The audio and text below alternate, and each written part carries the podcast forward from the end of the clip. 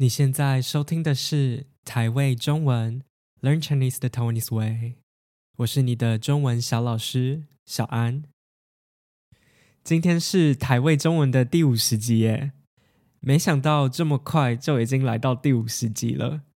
开始这个 podcast 到现在差不多已经快一年半了。我想谢谢每一个有在收听我 podcast 的听众，谢谢你们的支持。如果你喜欢这个 podcast，想让这个 podcast 继续下去的话，欢迎到我的 Patreon 支持我。每个月只要五到十美元，你就可以帮助这个 podcast 继续下去。你也可以从里面获得更多额外的内容。那今天这集，我想要跟大家分享一下我最近的近况，也就是我最近发生的一些事情。首先，我想跟大家分享我最近发生最开心的事。这件事就是我考过机车驾照了。如果你有追踪我的 Instagram 的话，你之前应该有看到我曾经尝试过考机车驾照，但是很可惜的，上次考的时候我没有过，我失败了。那中间拖了很久，大概半年以上吧。我终于在前几个礼拜再去考一次，结果我这次竟然过了。虽然我真的有很努力的练习。但是到最后一刻，我都还不是对自己很有信心。我觉得我自己可能不会过，但是没想到我最后竟然过了，当下真的是超级开心的。那那天比较有趣的地方是，呃，因为我现在住在宜兰嘛，如果你有来过宜兰，你大概就知道宜兰十天有九天在下雨。那很不巧的是，我考机车驾照的当天也在下雨。而且考场是户外的，是露天的，完全没有遮雨的地方，所以你在考试的时候就要边淋着雨边骑摩托车。我觉得这样有让考试的难易度变高，就是让考试变难。如果你也有要考机车驾照的话，不用担心，因为不是每个考场都这样。像我上一次是在台北的考场考，台北的考场是有雨遮的。所以你在台北考的话，就算下雨也不用淋雨。究竟为什么宜兰的考场没有雨遮，我还是不知道。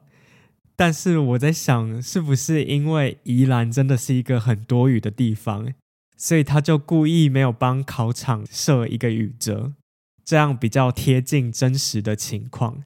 因为我骑机车到现在，有一半以上的时候都在下雨。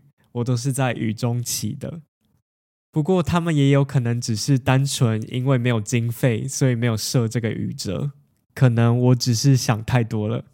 总之，我考完试的时候，虽然全身都湿了，但我还是很开心，因为我拿到我的驾照了。接下来我想分享的事，是我最近发生最不开心的事。这件事是我拔智齿两个月之后，脸又肿起来了。智齿是什么呢？智齿的英文是 wisdom teeth，中文跟英文用的字好像都一样。所以智齿就是你长大成人之后才长出来的牙齿。通常大家应该十八岁之后才长智齿吧？详细的年纪我其实也不太知道。那因为我的智齿是水平的，不是垂直的。水平就是一百八十度，垂直就是九十度。通常牙齿长出来不是都是垂直的吗？就是直直的这样长出来。但是我的智齿是长横的，是水平的，所以我的智齿一直长的话，会推到我前面的牙齿。所以牙医就跟我说，我应该要把我的智齿全部都拔掉，不然以后可能会痛，或是会影响到其他牙齿。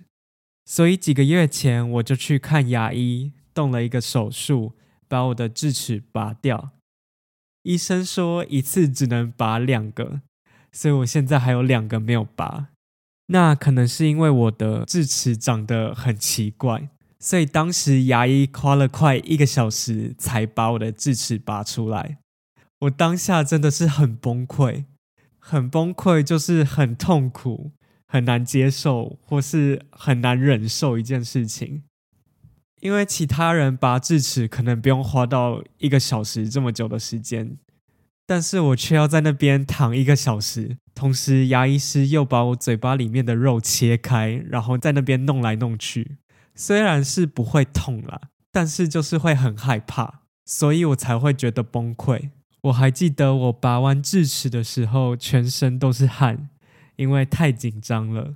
那拔完智齿，我想有拔过智齿的人都知道，你拔完智齿之后，嘴巴可能会打不开，会肿起来，而且可能还会痛。我当时就是这样，而且我当时肿起来的程度真的很严重，很夸张。我有问过我朋友，他们拔智齿的时候有肿得这么厉害吗？他们都说没有，可能是因为牙医有把我的肉切开，所以才会这么严重吧。如果你好奇的话，你可以去我的 Instagram 上面看，我当时刚拔完智齿的时候有录一个影片，我觉得蛮有趣的，欢迎去看看。总之，刚拔完智齿的时候，我的脸肿得很严重，这我倒是有心理准备，因为我本来就知道拔智齿可能会发生这些事情。但是我没有心理准备的是，过了几个月之后，我以为我的伤口好了，但是没想到我的脸又肿起来了，而且还不止一次，是两次。第一次肿起来的时候，我还以为这是正常的，我想说，因为动手术嘛。所以可能伤口没有完全愈合，但是发生第二次的时候，我就觉得不对劲，我觉得应该要去给牙医检查一下。结果去看牙医，他才跟我说我的伤口没有完全好。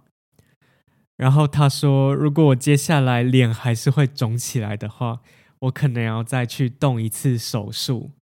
他还说什么可能要把我的骨头削掉一点。听起来就很可怕，希望我的脸不要再肿起来了。我觉得我好像开始对拔智齿有一点阴影，对一件事情有阴影，就是说你对一件事情感到害怕，因为之前有不好的经验。除了阴影，我们也可以说创伤。所以我可以说我对拔智齿有创伤，或是我对拔智齿有阴影。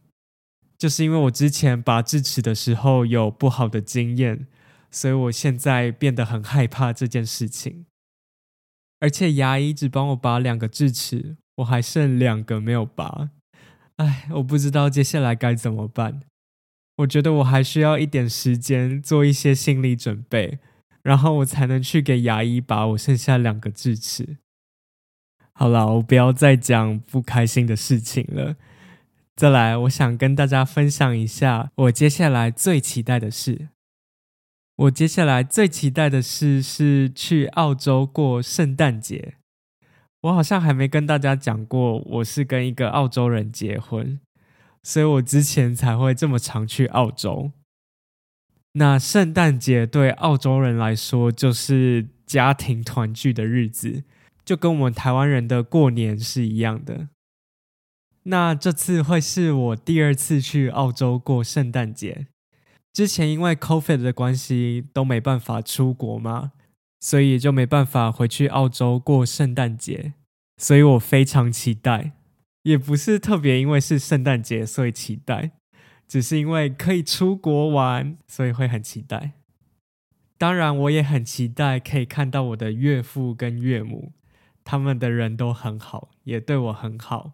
而且我最期待的是跟他们学一些澳式英文，因为台湾人都是学比较美式一点的英文嘛，所以我常常会听不懂澳式英文，就是澳洲腔的英文。接下来如果在澳洲有发生什么好玩的事情的话，我再来跟大家分享。最后我要跟大家分享的事情是我现在最担心的事。我不知道大家有没有发现，这个 podcast 最近比较不常更新，没有像以前一样每一个礼拜都会更新。那这也是因为我现在其实在准备考研究所。那考台湾的研究所，你通常都需要考试才可以进去。然后每一个学校不一样，有的学校可能会要你写读书计划。读书计划就是你进去念研究所之后，你想要修什么课，你想要做什么研究。那有些学校也会要你写一个小的报告，他们想要看你之后有没有能力可以写论文。那除了这些书面审查的资料之外，不管哪间学校，应该都会考笔试跟面试。笔试就是你用手写的那种考试，然后面试就真的是跟系所里面的教授去面谈。所以我现在就是在努力准备这一些东西。至于我要考什么研究所呢？等我真的考上，我再跟你们分享吧。如果我没有考上，就算了。那为什么我现在会很担心这件事情呢？就是因为我比较晚决定要考研究所，所以我当然也比较晚开始准备。我就很常担心自己会考不上。但是我现在的心态就是，呃，在可能的范围内去努力准备这件事情。虽然我现在已经不可能做万全的准备了，但是至少我在这段时间有努力去做。而且，就算我真的没有考上的话，我明年还可以再试一次啊。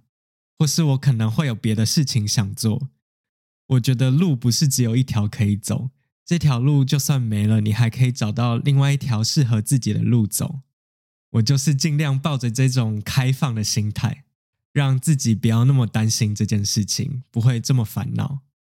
但是我还是很希望我可以考得上。我接下来也会继续认真准备。当然，我还是会继续做这个 podcast，因为我觉得做这个 podcast 可以帮助到很多人。虽然我现在可能不像以前这么频繁的去更新，但是我还是会每个月都努力更新的。所以，请大家也继续收听下去。那这集可能是今年的最后一集，我想先跟大家说圣诞快乐，还有新年快乐。如果我赶得上在今年结束之前又再做另外一集的话，我们就下次见。如果没办法的话，就明年再见喽。好啦，如果你喜欢这个 podcast，想支持这个 podcast 的话，欢迎加入我的 Patreon，或是到 IG 上 follow 我。我的账号是 The Tony's Way。如果你对这个 podcast 有什么想法，也可以寄信到我的 email 跟我说。我的 email 是 The Tony's Way 小老鼠 gmail.com。最后再提醒你一下，如果你有听不懂的地方，欢迎到我的网站上看逐字稿，我会把链接放在资讯栏里面。Merci d'avoir écouté cet épisode. Si ça vous a plu, laissez des étoiles ou des commentaires sur Apple Podcasts ou Spotify, s'il vous plaît. Et vous pourrez aussi me suivre sur Instagram si ce n'est pas déjà fait. Enfin, s'il y a des choses que vous n'avez pas bien compris dans cet épisode, Vous pourrez voir la transcription sur mon site internet. Je vais laisser tous les liens dans la description. Et voilà, c'est tout. Merci et à bientôt.